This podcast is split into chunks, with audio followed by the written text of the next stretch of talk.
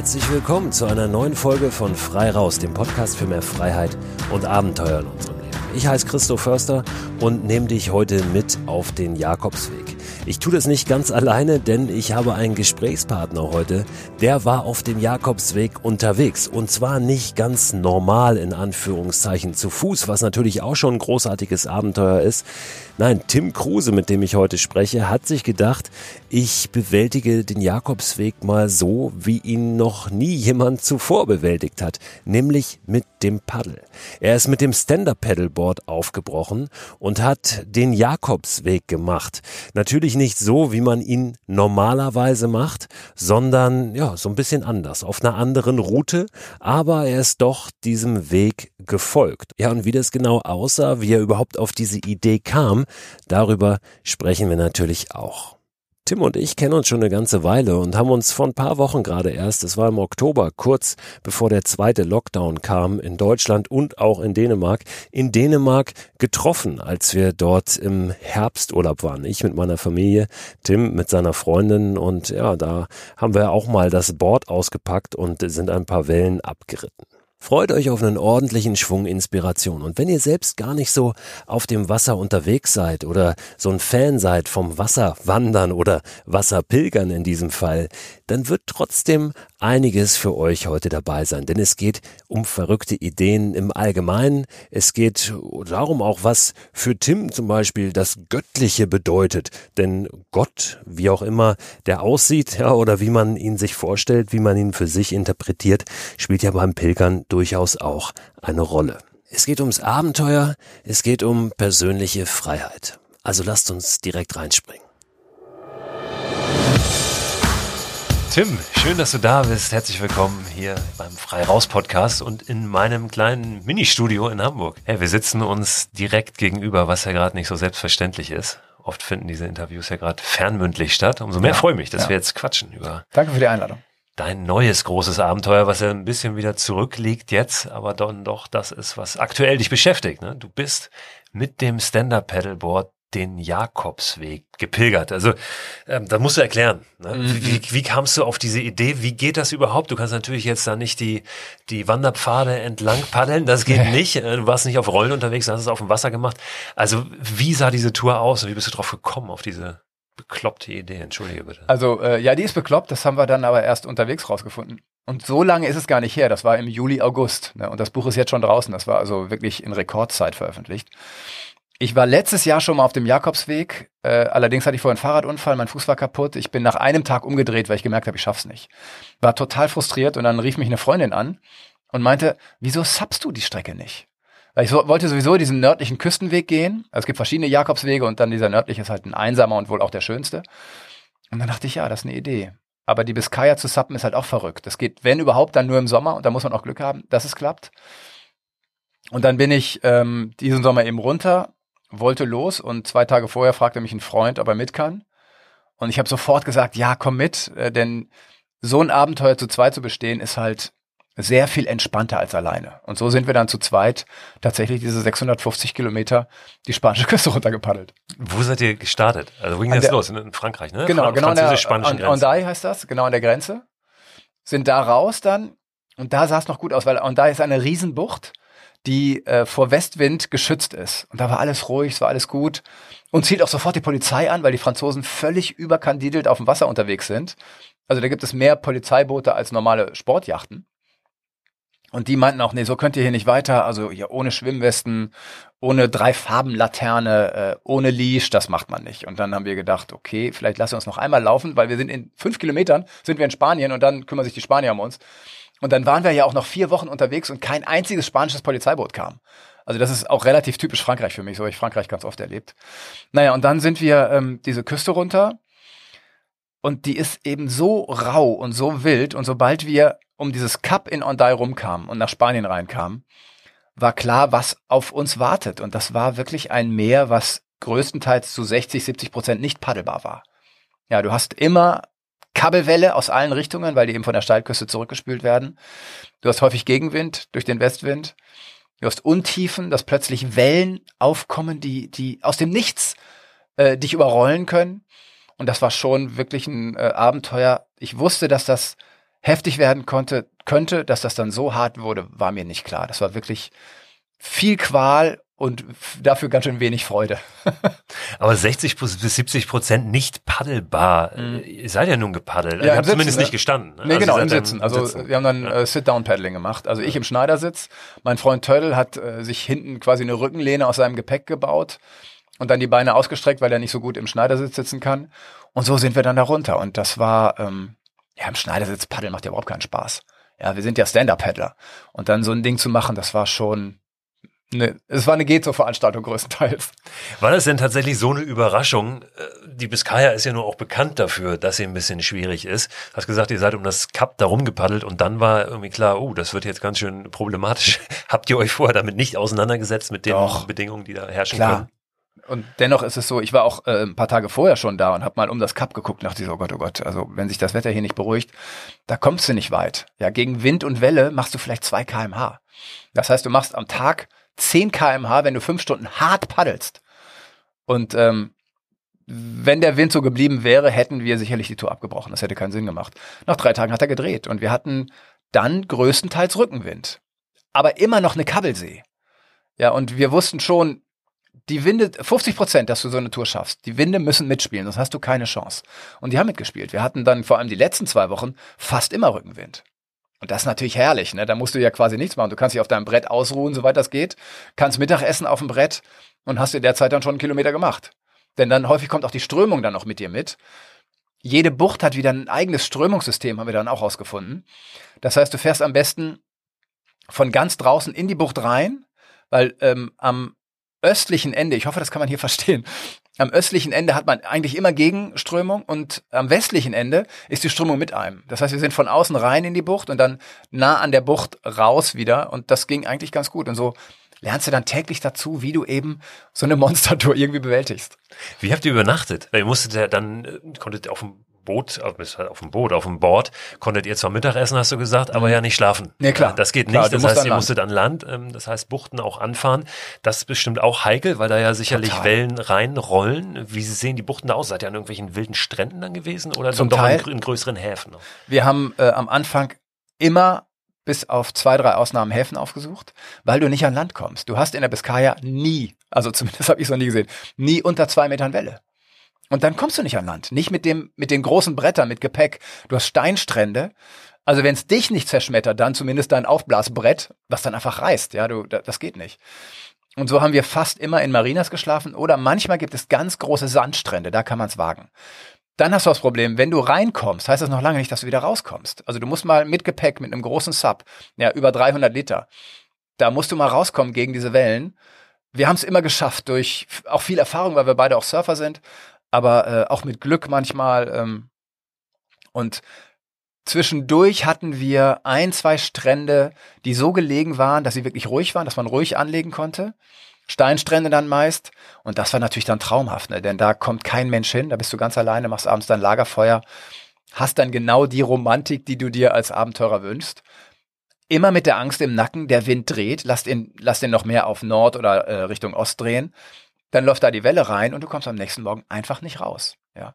Und das ist einmal passiert, wir wollten ähm, anlegen nach fünf, sechs Stunden harter, härtester Arbeit. Und dann hat sich ein Swell aufgebaut, es war irgendwie ein, ein äh, Tiefdruckgebiet auf der ähm, Biskaya weiter draußen von drei Metern. Wir kamen absolut nicht an Land, keine Chance. Und dann wussten wir, wir müssen jetzt noch mindestens drei Stunden bis nach Gijon paddeln. Und eigentlich waren wir schon durch. Und das musste dann machen, es geht da nicht anders. Und dann, ja, Arschbacken zusammenkneifen und irgendwie weiter. Du hast schon gesagt, da war viel Leid auch dabei. Mhm. Einige Momente der Freude auch, ja, natürlich. Äh, die, ganze, also, die bleiben ja dann auch ja, hängen, hoffentlich weißt du, noch eher als die, wo es dann nicht so doll lief. Das ist ja das Verrückte. Ne? Also bei mir ist es so, sobald ich an Land bin oder im Hafen dann bin, ist ja das Leid weg und das Glück überwiegt, es wieder geschafft zu haben, wieder irgendwo zu sein, wo du glücklich und zufrieden einfach an Land bist und denkst so, boah, was mache ich hier für eine geile Tour, wo du plötzlich so glücklich bist. Und ja, die Momente des Glücks, die sind natürlich umso überwältigender, je härter vorher die Tortur war. Ja, also wir haben natürlich auch geangelt, wir haben Fische gefangen. Für mich als Angler ist das immer wieder ein, ein unfassbares Erlebnis, einen Fisch aus dem Wasser zu holen und abends zu grillen am Strand. Ja, dann hatten wir teilweise ja auch Flautentage, wo wir getaucht sind. Ne? Dann sind wir, wir sind also beide wirklich äh, sehr wasseraffin, wo du dann draußen, auf fünf Kilometer draußen, dann runtertauchst, so tief du kannst, natürlich dann mit Druckausgleich hochguckst und siehst diese schillernden Sonnenstrahlen ins Wasser gehen und um dich herum sind Fische und denkst so, boah, was ist das für eine Welt, was für ein Glücksgefühl. Ja, oder wir hatten auch manchmal solche Flautentage, dass wir Mittagspause auf dem Brett gemacht haben und tatsächlich eingeschlafen sind. Ja, also du wirst so ein Wassermensch da draußen und so Momente sind natürlich überwältigend und die bleiben natürlich hängen und davon handelt ja auch das Buch dann, ne, was ich geschrieben habe dazu. Also klar, kannst du nicht die ganze Zeit schreiben, wie schlecht es dir geht, wie sehr du dich quälst, sondern was macht denn so eine Tour mit dir? Du wirst halt härter und irgendwie auch viel, viel glücklicher. Was ist das für eine Welt, hast du gerade gesagt? Das kann man ja auch über dieses Jahr schreiben, ja, ja. das Jahr 2020. Ja, ihr wart weit weg ja. äh, von dieser Welt, die da ja an Land irgendwie so ein bisschen aus den Angeln äh, geraten ist, auch dieses Jahr. Ähm, das heißt, man hat da so sein, ja, sein, seine kleine äh, Oase sozusagen, wo, wo alles gut ist, ja, auf dem Wasser. Und dann kommt man eben doch immer wieder an Land und merkt, äh, vielleicht ist doch nicht alles so in Ordnung hier gerade um uns herum. Wie hast du das wahrgenommen? Also diesen, diesen Wechsel auch. Habt ihr das überhaupt gespürt, da dann an Land und, und, und auf dem Jakobsweg, Total. auf dem ihr dann später auch noch zu Fuß wart, ähm, kommen wir dann äh, gleich nochmal zu, aber auch vielleicht im Austausch natürlich mit den Menschen, die da vor Ort leben. Ja, also es ging ja schon mal damit los, dass wir unseren ersten harten Tag hatten, da nach der französischen Grenze. Also äh, da sind wir sechs Stunden gepaddelt, wirklich für zehn Kilometer und kamen dann in den ersten Ort rein. Das war auch eine Marina, war auch eine, eine, so, eine so eine ganz lange, so, so fjordartig ging das rein, wunder, wunderschön. Und ich hatte vorher gegoogelt und dachte, ähm, wenn wir es echt nicht weit schaffen, dann gehen wir, Hauptsache wir machen mal eine Etappe, ja, wirklich Stück für Stück denken. Und dann wusste ich, da ist so eine kleine, ähm, ganz schnucklige Herberge äh, direkt neben einer Kirche. Da können wir zumindest mal uns ausruhen, Batterien aufladen, sowohl körperlich als auch vom Handy. Was war? Das war natürlich zu. Alle Pilgerherbergen hatten zu in Spanien wegen Corona im Sommer. Du dann denkst, was gibt's doch nicht. Also okay, gleich, es regnete, gleich die erste Nacht draußen bei Regen im Zelt. Unterhalb von dieser Kirche, und die hatte auch noch eine, eine mega Glocke, und die bimmelte wirklich jede halbe Stunde, sodass wir auch nicht geschlafen haben. Dann bist du schon echt durch und es regnete die ganze Nacht und wachst morgens auf, hast nicht geschlafen. Und dann denkst du auch so, Gott, wie soll das hier weitergehen? Und in Spanien war es so, immer und überall Maske tragen die Leute sehr, sehr ängstlich, denn die hatten gerade diese zwei Monate Lockdown hinter sich, wo die ja gar nichts machen durften, die Spanier. Und die haben sich alle dran gehalten, äh, hatten irre Angst vor Corona. Und das war von der Atmosphäre her schon wirklich, ja, spooky, muss ich sagen. Und dann war es immer schön, für mich ist es eh schön, das Land zu verlassen und auf mein Brett zu gehen, egal wo. Aber in dem Fall war es super, weil wir haben diese Corona-geplagte Welt verlassen und waren draußen in dieser totalen Freiheit. Selbst wenn es draußen hart war, wussten wir, hier ist unsere Freiheit. Und das war, dadurch war diese Reise ja nochmal ganz anders, als sie sonst gelaufen wäre. Dann seid ihr an Land gegangen. Irgendwann mhm. nach, du hast es gesagt, 650 Kilometern auf dem, genau, also dann war, Wasser. Dann hatten wir quasi die, die Höhe von Santiago erreicht und mussten dann irgendwann ja die letzten 180 Kilometer gehen. Die gingen dann nicht mehr. Also da, da ging es nicht mehr rum. Genau, ihr musstet dann ins Landesinnere, genau. ne, aber auch kein Fluss genau. oder so.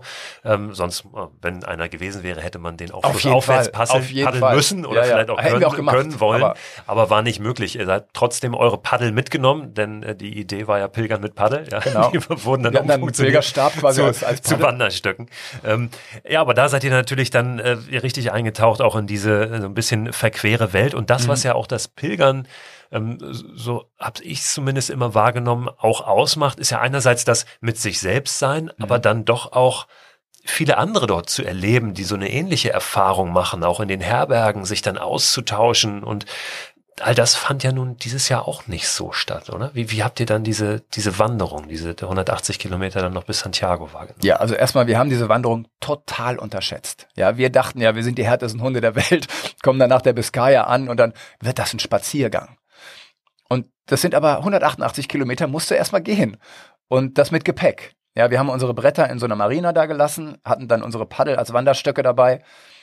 Und das ist wirklich, ähm, also jeden Tag 30 Kilometer zu gehen mit Gepäck, also so 15 Kilometer, Kilo auf dem Rücken, das ist hart. Das ist wirklich hart. Und ich habe es völlig unterschätzt. Und das war schon mal eine Quälerei. Dann war so, natürlich haben wir ein paar Leute kennengelernt, aber doch sehr, sehr wenige, denn Spanien war dicht. Da kam ja quasi keiner mehr rein, auch nicht freiwillig. Und es wurde uns allen ja auch gesagt, bleibt in Deutschland. Und somit hatten wir, ähm, wir haben nicht einen deutschen Pilger getroffen, haben ein paar äh, Spanier natürlich getroffen, ein paar Franzosen und das war's schon. Und normalerweise kommen in Santiago täglich 1000 Menschen an. Jetzt kommen, äh, also als wir da waren, kamen 50 an im Durchschnitt. Das ist halt der große Unterschied. Und die triffst du auch nicht unbedingt. Und wie gesagt, es waren ja alle Pilgerherbergen zu. Wir hatten ab und zu ein paar Jugendherbergen, die komischerweise auf waren. Da haben wir dann Pilger getroffen. Und am Ende gehen ja alle immer so zwischen 25 und 30 Kilometern. Das heißt, die letzten drei, vier Tage hatten wir dann so eine Gruppe quasi, die wir immer wieder gefunden haben, die teilweise ja schon sechs, sieben, 800 Kilometer unterwegs waren und zu Fuß tausendmal besser in Form waren als wir. Das heißt, die haben dann diese täglichen 30 Kilometer in sechs Stunden gemacht und wir brauchten halt acht bis zehn Stunden und kamen völlig fertig an. Und die konnten sich auch nicht vorstellen, dass wir vorher gepaddelt sind. Wir mussten das dann immer denen beweisen, quasi mit unseren Filmen und Bildern, die wir gemacht haben. Aber das war dann schön, weil wir uns wirklich dann zum ersten Mal ausgetauscht haben. Auch was Pilgern bedeutet, ja, dieser dann doch spirituelle Aspekt, der dazu kommt, den ich aber vorher schon auf dem Wasser auch hatte. Jetzt sagst du spirituell. Ähm, viele würden vielleicht sagen religiös. Gibt es da einen Unterschied für dich? Also ja, für ich fand ganz Fall. interessant. Ich habe ja das Buch auch gelesen, dass du immer wieder auch so Momente gesucht hast in den Kirchen, in den Kathedralen, mhm. dort vor Ort, um ja, für dich selbst so ein bisschen äh, dich auch zu besinnen ähm, und da einzulassen, auch auf diese weiß ich nicht, spirituelle, religiöse mhm. Kraft. Du bist aber sonst jetzt äh, kein im klassischen Sinne gläubiger Mensch, oder? Das ist so schwer zu beantworten, weil ich ich bin kein religiöser Mensch. Das definitiv. Ich unterstütze unsere Kirche nicht. Äh, in keinster Weise, weil ich ähm, teilweise mit den Dingen, die dort geschehen sind, die wir alle kennen, ähm, wirklich, ich, ich kenne Freunde, ich habe einen guten Freund, der wurde missbraucht. Äh, deshalb unterstütze ich die Kirche in keinster Weise. Was ich aber sagen muss, äh, ich mag Rituale der Kirche zum Beispiel, die sind ganz wichtig, aber die kommen auch nicht von der Kirche, sondern die kommen aus der Spiritualität. Also Taufe ist wichtig, Beerdigungen sind wichtig, vermutlich sind sogar Hochzeiten wichtig für Menschen, einfach um bestimmte Rituale zu haben, um wichtige Punkte im Leben durch ein Ritual zu bestätigen. Und ich glaube, dass Pilgern eben auch ein Ritual ist. Wir sollten alle mal uns aus dem Alltag einmal im Leben rausnehmen. Und zwar für längere Zeit, am besten vier Wochen aufwärts. Uns rausnehmen zu einem im Idealfall religiösen oder spirituellen Ort wandern, in dem Fall eben Santiago, und einfach gucken, dass wir ein Ziel haben, auf das wir hinwollen, was mit unserem normalen weltlichen Leben nichts zu tun hat. Und ich würde immer sagen, dass ich gläubig bin. Ich glaube an eine höhere Macht. Ob es die gibt oder nicht, kann ich fast gar nicht sagen. Ich kann für mich nur sagen, ich weiß gar nicht, wie man daran zweifeln kann. Für mich ist wirklich dieses alte Prinzip, es gibt keine Uhr ohne Uhrmacher. Ja, und natürlich gibt es nicht diese Welt ohne irgendeine Instanz, die sie geschöpft hat. Und bei mir ist es dann wirklich so, dass ich gerade auf solchen gefährlichen Reisen, da bitte ich dann Gott, wie ich ihn sehe, tatsächlich um Hilfe. Also ich, ich bete dann auch und sage, erstmal bedanke ich mich jeden Abend, dass ich noch lebe, dass ich das alles überstanden habe, dass nichts Schlimmes passiert ist, dass ich auch nicht verletzt bin, was ja auch immer passieren kann. Und ich weiß, es klingt, ich habe das ja auch in dem Buch geschrieben, es klingt alles immer für Menschen, die das nicht erfahren haben, sehr komisch, aber zum Beispiel, ich habe ein Bild von Engeln gesehen. Das mag jetzt auch einfach nur aus meinem Unterbewusstsein kommen und vielleicht ist das alles spinnerter Kram. Ist mir auch egal, denn es kamen diese Engel in, als Bild über mich. Die waren plötzlich waren sie da. Wie, also, das ist ja dann so ein inneres Bild. Das war wie eine Krone, die sich drehte, auf der, auf den Zacken saßen Engel. Ich weiß, das ist nur ein Bild. Das habe ich auch nicht mit meinen Augen gesehen, aber es war in meinem Unterbewusstsein plötzlich da und ich wusste, irgendwie sind Engel da, die auf mich aufpassen.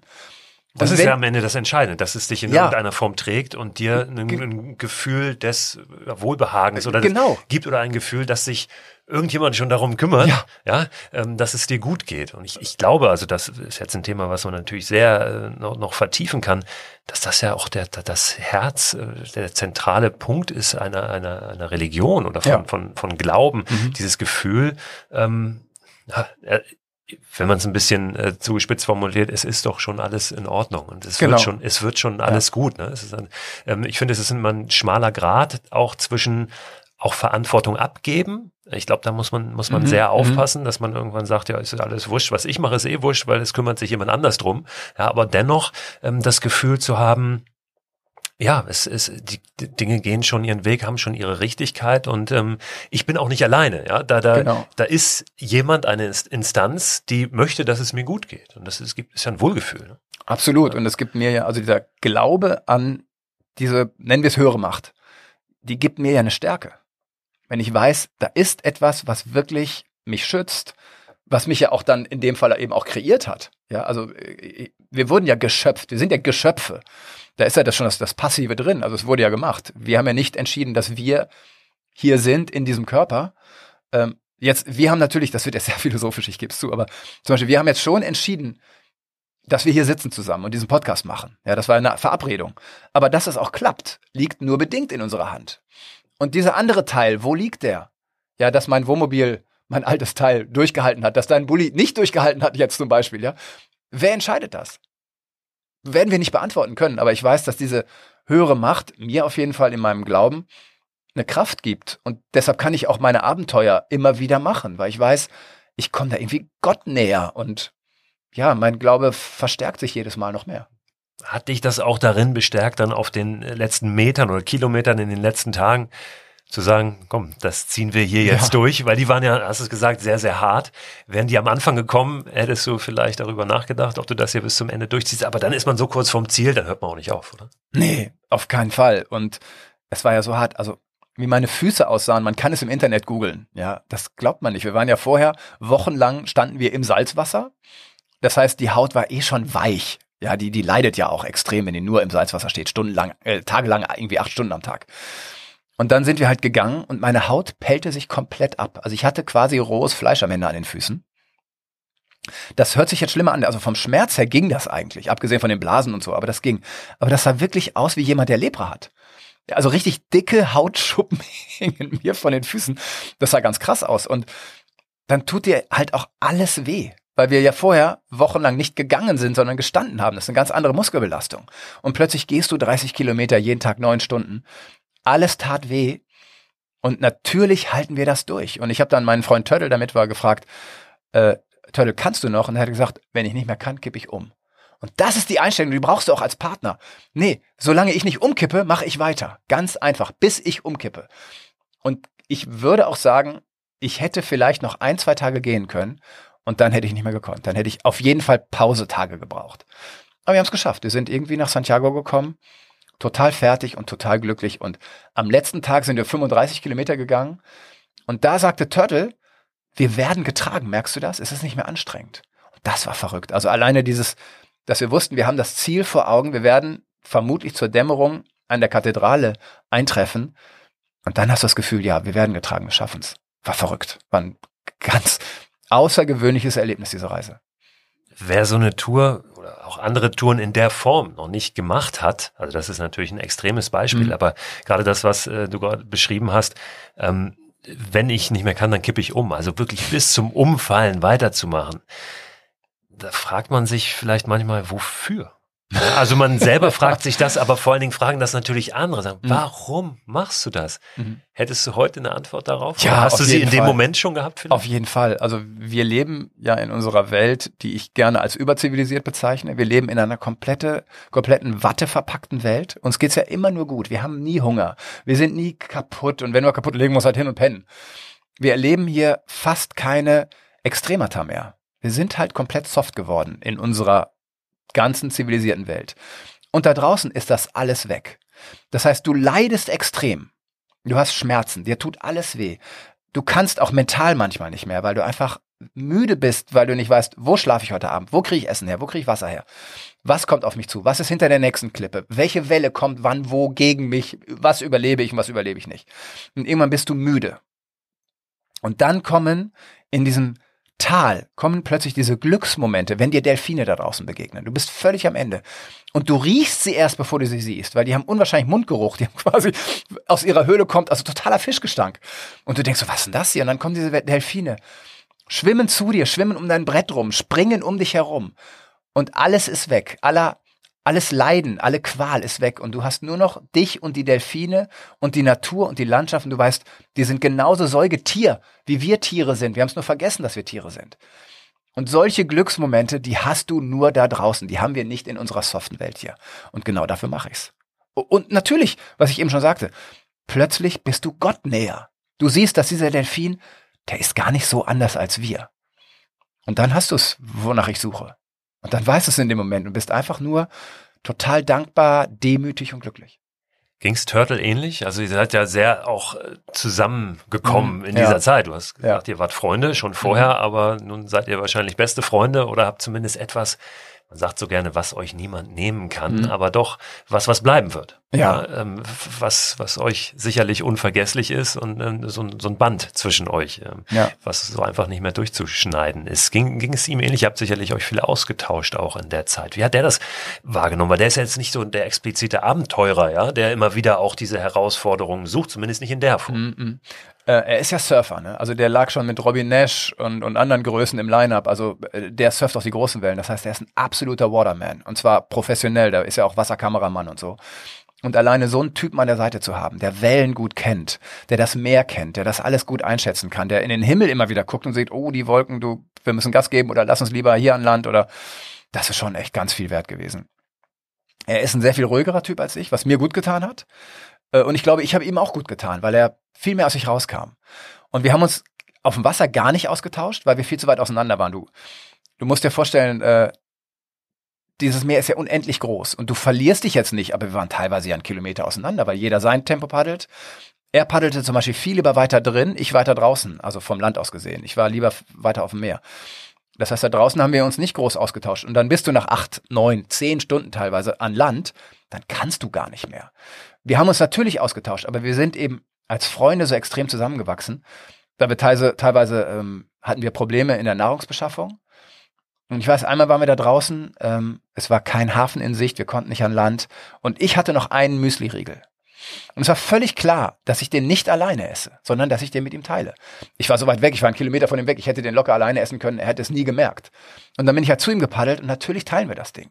Und umgekehrt genauso. Und dann wächst man so zusammen in so einem Abenteuer. Also ich glaube, es gibt nur zwei Möglichkeiten. Entweder du findest dich irgendwann so scheiße, dass du dich nicht mehr sehen kannst, weil der andere jammert oder nicht funktioniert oder was auch immer.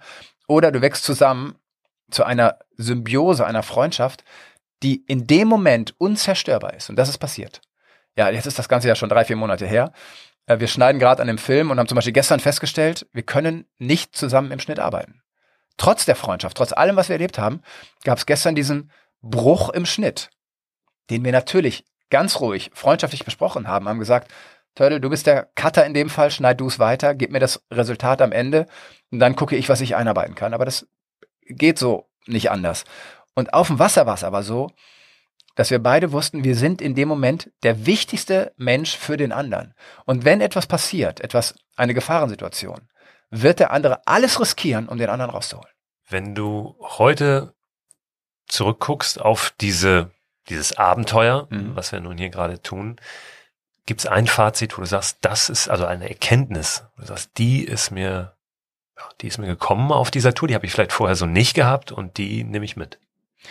Also erstmal muss ich immer sagen, jedes Abenteuer lohnt sich, wenn man keinen großen Schaden davon trägt. Und das ist bisher mir zum Glück nie passiert. Ich hatte nie schwere Verletzungen. Äh, und es ist immer wichtig zu gucken, wo will ich eigentlich hin im Leben? Also möchte ich in dieser wattegebauschten Welt leben? Oder möchte ich das, das raue, pure, fast rohe Leben da draußen erleben? Und ich will das unbedingt. Und mittlerweile muss ich sagen, ich muss es ja fast. Es geht gar nicht mehr anders. Äh, ich merke das jetzt in der Corona-Zeit. Ich wäre normalerweise nicht hier, sondern wäre am Mittelmeer und würde da vor mich hin zappen und, und ein glückliches Leben in der Natur führen. Und mein Fazit ist immer wieder, wenn ich eine Idee habe, zum Beispiel als nächstes kommt der Orinoco. Ich will in äh, Südamerika einen großen Fluss, den Humboldt schon gepaddelt ist, runterpaddeln. Wenn die Idee da ist und mir ganz klar ist, die muss ich machen, dann werde ich sie durchziehen, auch wenn ich Angst davor habe. Da unten gibt es auch Drogenhändler, vor denen ich Angst habe, die dann sicherlich auch mit denen wirklich nicht zu spaßen ist. Und äh, da gibt es auch Krokodile und Piranhas. Und dennoch möchte ich das unbedingt machen, weil ich weiß, das ist ein Abenteuer, was mich total reizt und lockt. Und wenn das Humboldt vor 200 Jahren geschafft hat, dann will ich das heute auch schaffen. Und Turtle kommt auch wieder mit. Und das Fazit ist bei mir immer nach jedem Abenteuer, es hat sich unbedingt gelohnt. Ja, guck mal jetzt, wie viele Wochen sind seitdem schon wieder vergangen? Ich könnte dir nicht eine Woche hervorheben, wo ich sage, oh, das, vielleicht die Dänemark-Woche, weil, aber jetzt, die, sagen wir mal, die Wochen zu Hause. Also wir waren ja, wir haben uns ja in Dänemark getroffen zum Urlaub, ne? Das ist eine Woche, die kann ich hervorheben, die war besonders, weil sie eben nicht in der Wattebausch-Situation passiert ist, sondern bei Regen und Kälte im Wohnmobil. Und mit Quälerei und dennoch ist es etwas, was heraussticht aus den letzten Wochen. sonst plätschert doch die Zeit vor sich hin. Wir können keine Woche mehr nennen, was war das in der Woche oder in der Woche. Aber diese vier, fünf Wochen auf dem Jakobsweg oder auf dem Wasser, das ist halt etwas, das vergisst du dein Leben lang nicht. Und ich, ja, ich möchte Situationen schaffen, die sich in meinem Leben hervortun, die quasi wie Leuchttürme in meinem Leben dastehen. Und wenn ich später irgendwann im Sterbebett liegen, liegen sollte und gucke zurück, dann weiß ich, diese Tour, das war ein Leuchtturm in meinem Leben. Und darum geht's mir. Du hast in den letzten Monaten ja aber auch schon erfahren, wie das ist, wenn sowas mal nicht klappt, ja. ne? nicht funktioniert. Ähm, du hattest die Idee, Sri Lanka zu mhm. umpaddeln. War das Anfang diesen Jahres? Das war im März, genau. Anfang diesen mhm. Jahres. Ne? Ähm, ja, und hast das auch ich, geplant, hätte ich jetzt fast gesagt. So groß hast du es am Ende doch nicht geplant, aber ein Stück weit ja schon. Doch, ich hatte ja nur die entscheidende Frage nicht gestellt. Du hattest die ganz entscheidende Frage nicht gestellt, auf die wir gleich kommen. Ähm, auch für dich ähm, dir die Frage gestellt, als diese Tour dann nicht geklappt hat, wir wollen gleich darüber sprechen, warum nicht, bin ich vielleicht eigentlich zu schwach, ne? Also mhm. oder oder pack ich das nicht? Habe ich nicht genug Disziplin? Will ich es nicht genug? Und das ist ja schon etwas, was auch auftaucht in solchen Situationen, wenn Dinge nicht funktionieren. Ähm, war deshalb diese Tour mit dem Sub auf dem Jakobsweg auch für dich so ein Stück weit so, ja, so ein ähm, wie, wie, wie beschreibt man das? So, so ein Entscheidungs, eine Entscheidungstour, ja, packe ich es jetzt eigentlich oder nicht? Oder bin ich doch nur einer, der gerne ein Abenteurer wäre, aber es ja, vielleicht gar nicht auf die Kette kriegt? Ja, ähm, das war sicherlich eine entscheidende Tour. Ich muss ja dazu sagen, also letztes Jahr wollte ich ja schon den Jakobsweg gehen, wollte eine ganze Buchreihe damit anfangen, die heißt 40 Tage, Punkt, Punkt, Punkt, zum Beispiel 40 Tage Pilgern. Ich habe ja auch mal 40 Tage gefastet. Und äh, wegen meines Fahrradunfalls hat das eben nicht geklappt. Dann kam Sri Lanka, das hat nicht geklappt. Und wenn jetzt das dritte Abenteuer nicht geklappt hätte, hintereinander, dann hätte ich gesagt, vielleicht soll es nicht sein. Deshalb war das so wichtig, dass das klappt. Und äh, es war sicherlich auch für äh, dich oder um auch anderen zu zeigen, ja, der ist nicht, der ist nicht nur ein Schnacker, sondern der ist wirklich einer, der macht. Klar, es geht ja ganz viel äh, um das eigene Image. Also da bin ich nicht frei von.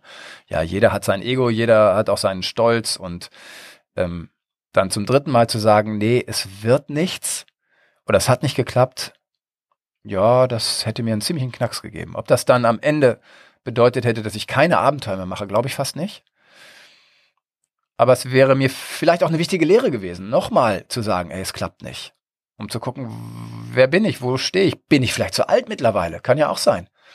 Und somit, das war schon eine wichtige Tour jetzt, dass die geklappt hat. Und das war die widrigste Tour von den dreien. Ja, dass das, dass, dass die klappt, also das war eine 50-50-Nummer, allein wegen des Wetters, was du nicht in der Hand hast. Ja, sie hat geklappt. Unter anderem, weil du, hast auch gesagt, einen guten Partner an deiner Seite ja. hattest, den du, jetzt komme auf Sri Lanka, dort nicht an deiner ja. Seite hattest. Oh Denn die entscheidende Frage wäre gewesen, der Inder, der mhm. mit dir diese Tour zusammen durchziehen wollte, auf dem Kajak dich begleiten wollte, ja. einmal rund um Sri Lanka. Äh, der konnte nicht so richtig Kajak fahren, beziehungsweise hatte keine Erfahrung auf dem Meer. Und ja. die entscheidende Frage wäre gewesen, hast du das schon mal genau, gemacht? Genau, hast du je einen Meter in deinem Leben auf dem Meer verbracht? Und er konnte ja noch nicht mal schwimmen, glaube ich, mittlerweile. Also es war so, ich wollte den, nachdem ich die Donau vor drei Jahren runtergepaddelt bin, äh, was mein letztes großes Abenteuer eben bis dahin dann war, was geklappt hat, äh, 3000 Kilometer waren das damals und dachte ich, ich möchte als nächstes gerne den Ganges machen. Das ist dieser heilige Fluss in Indien, den wir alle kennen. Hab recherchiert und stieß in meinen Recherchen auf diesen Typen, diesen Inder. Und der ist den Ganges mit einem Kanu runter.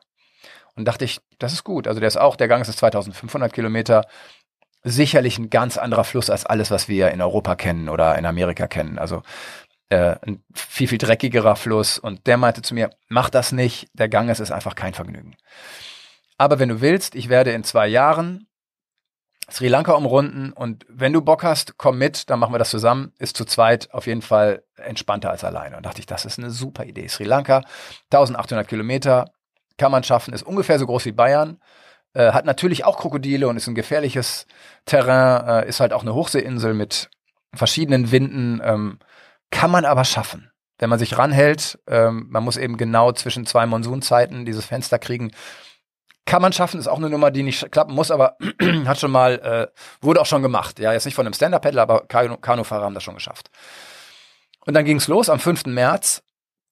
Es waren perfekte Bedingungen, fast kein Wind, auflandig, ähm, ein halber Meter Welle. Und dieser Inder paddelte los, und zwar parallel zu den Wellen. Ich dachte, Mensch, das ist aber gewagt. Aber ich dachte, ja, ich kenne mich mit Kanus nicht gut aus. Also vielleicht macht er es richtig. Und die erste Welle brach halt genau in seinem Kanu. Er kippte um, hatte auch eine Rettungsweste an, wo ich dachte, es waren ja irgendwie 35 Grad im Schatten und wir waren ja in der Sonne, ne? Und dann schwamm der so wie so ein, wie so ein äh, äh umgedrehter Käfer im Wasser. Es war aber nur einen halben Meter tief, hätte er einfach aufstehen können. Und schien mir unter Schock zu sein. Und ich dachte, was ist mit dem denn los? Naja, und dann äh, habe ich ihm aufgeholfen und dachte, ist alles okay? Meinte er, ja, ja. Äh. Und ich so, du weißt schon, dass man mit der Nase quasi direkt in die Welle rein muss, damit die nicht quer über einen bricht? Ah, okay, ja, nee, das wusste ich nicht. Wie, das wusstest du nicht? Ja, ich war ja noch nie auf dem Meer. Und dann wusste ich so, Gott, ey, mit dem Typen, das hat ja überhaupt keinen Sinn. Ja, und dann ging es dann nochmal weiter und er kenterte nochmal und äh, hat sich dabei auch verletzt, also Knie aufgeschlagen, das ist nicht wild, aber zumindest so, dass er nach einem Prozent der Tour diese ganze Tour abgebrochen hat. Am ersten Tag Am oder ersten nach Tag. dem ersten Tag? Am ersten Tag. Ja, und ich bin dann, ich habe dann immer gesagt, pass auf, ich, kann jetzt nicht so langsam paddeln wie du, weil bei Stand-Up-Paddeln, es war ja schon ein bisschen Welle, muss man ein bisschen, also je schneller, wie beim Fahrradfahren, je schneller man paddelt, desto leichter ist es eben. Ne? Und ich habe gesagt, pass auf, ich umrunde jetzt mal den Hafen von Colombo, der Hauptstadt, und wir treffen uns hinterm Hafen am ersten Strand wieder. Und der ist ja noch nicht mal um diesen Hafen rumgekommen. Der hat vorm Hafen schon, der war ja schon in sich, der hat davor schon abge äh, aufgegeben. Und das war für mich, äh, also sowas von enttäuschend, dass jemand, ich weiß gar nicht, wie größenwahnsinnig kann man denn sein? Und dass er eine Rettungsweste trug, war für mich eigentlich so das Zeichen, ich glaube, der konnte noch nicht mal schwimmen. Der hatte keine Ahnung, was es bedeutet, auf dem Meer zu sein. Und das war dann der schlechtestmögliche Partner, den man sich aus, ausdenken kann. Und alleine war die Tour eben für dich auch nicht zu machen, äh, beziehungsweise du hast gesagt, äh, das mache ich Ja. alleine nicht, weil das eben dann auch Gefahren birgt, die man Genau, möglicherweise also- nicht abschätzen kann. Ja. Ne? Und die dann ja auch das Leben in Gefahr bringen können. Und das ist ja schon auch wichtig, glaube ich, diese Entscheidung treffen zu können. Ähm, Wir müssen jetzt nicht nur vernünftig durchs Leben gehen, das Mhm. glaube ich nicht, aber dann äh, im entscheidenden Moment vielleicht auch sich auf seine Intu- Intuition zu verlassen. Die, die war ganz klar, brich es mit ab, das soll nicht sein. Äh, gleichzeitig hängt es mir immer noch nach. Und witzigerweise habe ich heute Morgen noch dran gedacht. Dachte so, ob ich doch mal Sri Lanka noch mal mache? Ja, weil das ist halt eine Trauminsel, ne? Das ist das Paradies umrunden. Und meine größte Angst ist einfach, dass dir da draußen, du hast also kilometerlang nur Mangroven. Und da draußen platzt dir das Brett. Und das kommt vor, diese Bretter platzen. Und dann ist, war's das, ja. Und dann musst du über die Mangroven irgendwie an Land klettern und in den Mangroven schlafen die Krokodile und warten nur auf so einen Trottel, der dahin schwimmt und aufgefressen werden kann. Und das ist meine größte Angst. Die ist zu 99,9 Prozent unbegründet. Aber wenn es dann passiert und du schwimmst da draußen rum und da kommt ein Salzwasserkrokodil, da bist du tot. Und zwar auf eine wirklich äh, ziemlich erbärmliche Art und Weise. Und somit habe ich dann intuitiv dann gesagt, nee, diese Tour soll offensichtlich nicht stattfinden. Und sie hätte im Nachhinein auch nicht stattgefunden, weil einfach am 19. März dann, zwei Wochen später, kam der Lockdown. Und wir hätten dann nicht weiter paddeln können. Also diese Tour sollte nicht sein. Apropos Lockdown, wir haben jetzt gesprochen über Sri Lanka, wir haben gesprochen über Orinoco, äh, Mhm. über ähm, ja, Spanien, Frankreich. Wir leben nun hier in Deutschland und können momentan gar nicht so weit weg. Wie wird es dir jetzt hier den Winter über ergehen? Ich weiß, du bist jemand, der gerne im Warmen ist, der gerne irgendwo am Strand wäre. Ähm, wobei Strände haben wir hier natürlich auch. Du lebst in Kiel, da ist der Strand vor Mhm. der Tür, aber der ist vielleicht nicht ganz so, so angenehm jetzt. Ähm, und die Wassertemperaturen sind auch ein bisschen geringer. Aber du weißt ja auch, ich bin ein großer Verfechter des Abenteuers vor der Tür. Was hast du vor jetzt im, im Herbst und Winter? Gibt es da irgendwelche Dinge, Ja, die du hier Fall. auch Also- noch machen willst? Vor, vor der Haustür? Ja, also wir haben ja manchmal, wenn es gut läuft, haben wir äh, Nordostwind und dann haben wir sogar in Kiel ganz gute Welle. Das heißt, man kann da auch surfen. Dann habe ich natürlich mein Wohnmobil und fahre immer wieder raus in die Natur. Schlafe irgendwo im Wald, äh, einfach um mal wieder rauszukommen. Ich überlege jetzt auch eine kleinere Tour zu machen. Also meine Eltern vielleicht mal wieder zu besuchen, ähm, dann nach Berlin zu fahren, wo ich beruflich auch was zu tun hätte. Also so Touren mache ich dann, um, damit mir hier nicht so komplett die Decke auf den Kopf fällt. Aber ich gebe zu, mit dem Wohnmobil bei einstelligen Temperaturen durch Deutschland fahren, ist jetzt schon ein erbärmlicher Abklatsch im Vergleich zu Byron Bay surfen oder Kapstadt surfen oder keine Ahnung, was ich mir eigentlich für diesen Winter ausgemalt habe. Aber du hast ja auch noch eine zweite Tätigkeit außer der Abenteuertätigkeit in der Praxis, nämlich du bringst deine Abenteuer zu Papier. Genau. Ja, also das ist die zweite und dann gibt's auch noch eine dritte und eine vierte. Ja, Ja, so. Aber ähm, auch das ist ja was, was sich in den kalten und den dunklen Monaten jetzt ganz gut vielleicht äh, tun lässt, nochmal was zu Papier zu bringen. Diese, Unbedingt. Dieses Abenteuer mit dem Stand-Up-Paddleboard oder mit dem Paddel äh, nach Santiago de Compostela, das hast du zu Papier Mhm. gebracht, haben wir ganz am Anfang schon erwähnt. Das gibt's als Buch äh, zu Genau. kaufen. Heißt Pilgern mit Paddel, ist erschienen im Delius Glasing Verlag. Und Ja. ja. gibt's gibt's überall da, wo es Bücher gibt. Ne? Ich werde die Infos dazu, Links und so weiter auch nochmal in mein Newsletter tun. Dann kommt ja immer Ende der Woche ein Newsletter hier zu dem Podcast raus. Es gibt aber auch noch ein bisschen Bewegtbildmaterial. Genau. Und das klang hier und da schon durch. Turtle, hast du gesagt, ist äh, Kameramann, hat viel gefilmt, du sicher auch, nebenher so ein bisschen. Und äh, bei YouTube kann man sehen, wie ihr da lang humpelt, die letzten Kilometer. Ja, man kann auch die, die Wasser, also wir haben alle zwei, drei Tage einen Film gemacht. Und wenn man bei YouTube Subways eingibt, also SUP und dann Ways, ne, ähm, so wie äh, quasi Untergrundbahn, äh, nur mit P, dann findet man, ich glaube, 15 Filme. Und die sind teilweise schon echt gut. Das hat heute super gemacht. Also die, da sieht man eben, wie wir uns quälen. Man sieht aber auch die Freude, die wir haben, die wir teilen. Unsere Freundschaft erkennt man da gut. Und eben aus dem Material wollen wir jetzt einen Kinofilm machen und haben einfach gesehen, äh, ich bin ja auch Fernsehredakteur, arbeite ja beim ZDF und ich brauche quasi einen Cutter, dem ich Befehle gebe. Das klingt jetzt, als ob ich so ein Befehlsgeber wäre, der ich natürlich nicht bin, aber für so einen Workflow ist das ganz wichtig, dass die Rollen verteilt sind. Und Turtle ist jemand, der natürlich genauso Filme macht wie ich, der dann als Cutter arbeitet, was er nicht vom Beruf ist. Äh, und wir kommen da nicht überein. Das sind im Prinzip zwei Entscheider, die aufeinander. Genau, und das sind einfach, das sagten wir gestern, hey, wir sind hier zwei Köche. Der eine versucht eine Linsensuppe zu machen, der andere eine Erbsensuppe. Am Ende wird das echt ein Gemansche und mach du mal die Linsensuppe und dann gucke ich, ob ich daraus noch eine Erbsensuppe machen kann. Ich bin überzeugt davon, dass es was ja, ganz Tolles wird am Ende, was sich sicherlich dann irgendwann auch anschauen lässt. Ja. Ähm, da kann ich dann auch nochmal ein Update geben, wenn es soweit ist. Aber bis dahin auf YouTube, hast gesagt, Subways gerne. Und äh, deine Website, da gibt es auch ein bisschen was, nee, zu der Tour nicht, ne? Aber du hast eine Website, die heißt Gekritzeltes. Gekritzeltes. Ja, das ist irgendwie ein doofer Titel, ich gebe das zu, aber es war einfach nichts frei. Ich überlege jetzt vielleicht Tim-Kruse zu machen, weil Tim Kruse auch schon weg ist. Äh, vielleicht Tim-Kruse mit 2M äh, das werde ich jetzt in den nächsten Tagen einrichten. Das wird dann wohl funktionieren. Das klingt besser als gekritzeltes.de. Ja, wer möchte, kann auf jeden Fall erfahren, was du so treibst und getrieben hast schon. Das ist ja nicht das erste Buch, was ja. du geschrieben hast. Da gibt es einige spannende Geschichten. Du hast mir damals, wir haben uns ja vor ich weiß nicht wie viele Jahren mittlerweile, wahrscheinlich sind es acht Jahre, zufällig in Thailand mal am Strand getroffen und mhm. kennengelernt. Damals schon erzählt von einer ganz äh, verrückten Tour, wo du einem Guru zwei Jahre um die Welt gefolgt bist. Auch das ist in Buchform Chauffeur, nachzulesen. Genau. Ne? Und ähm, ja, ganz, ganz tolles Buch. Also da packe ich einfach mal ein paar Links auch nochmal ja, in den Newsletter rein. Wer möchte, kann sich da schlau machen und wünscht dir ja jetzt äh, eine gute Zeit, auch wenn sie ein bisschen kälter wird. Ja, mein Gott ich werde mit leben können. Bin ja, bin ja Norddeutscher, da werden wir schon mit klarkommen. Schönen Gruß an Turtle auch. Ja, der hört das bestimmt. Danke, Christo.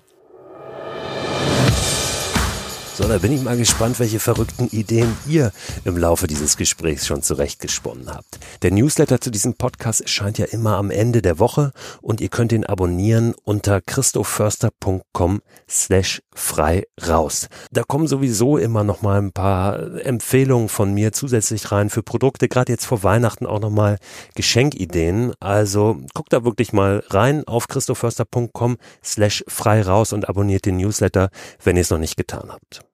Wenn ihr Fragen habt oder Ideen, wenn ihr von eigenen Erlebnissen berichten möchtet oder vielleicht jemanden vorschlagen wollt, der auch ganz gut als Gesprächspartner oder Gesprächspartnerin in diesem Podcast passt, dann findet ihr unter der Adresse, unter der Domain, die ich gerade eben genannt habe, wo ihr auch den Newsletter abonnieren könnt, eine Telefonnummer.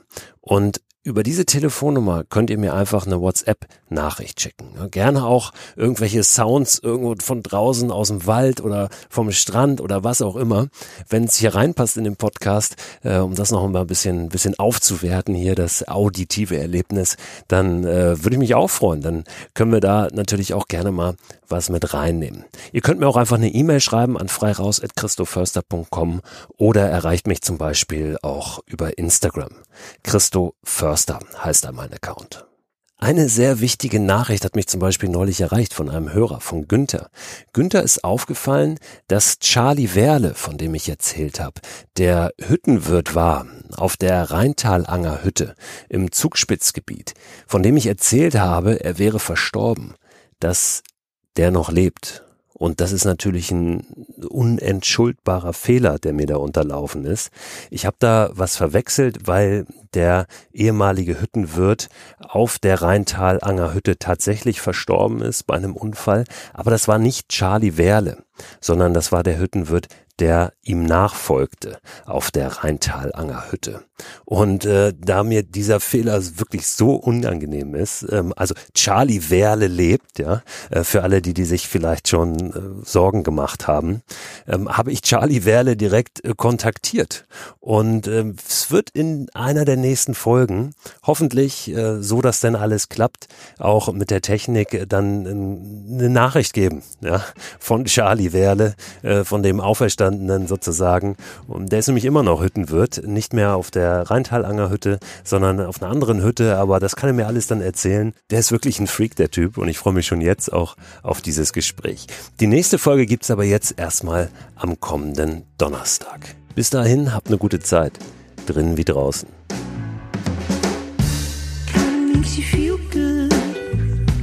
When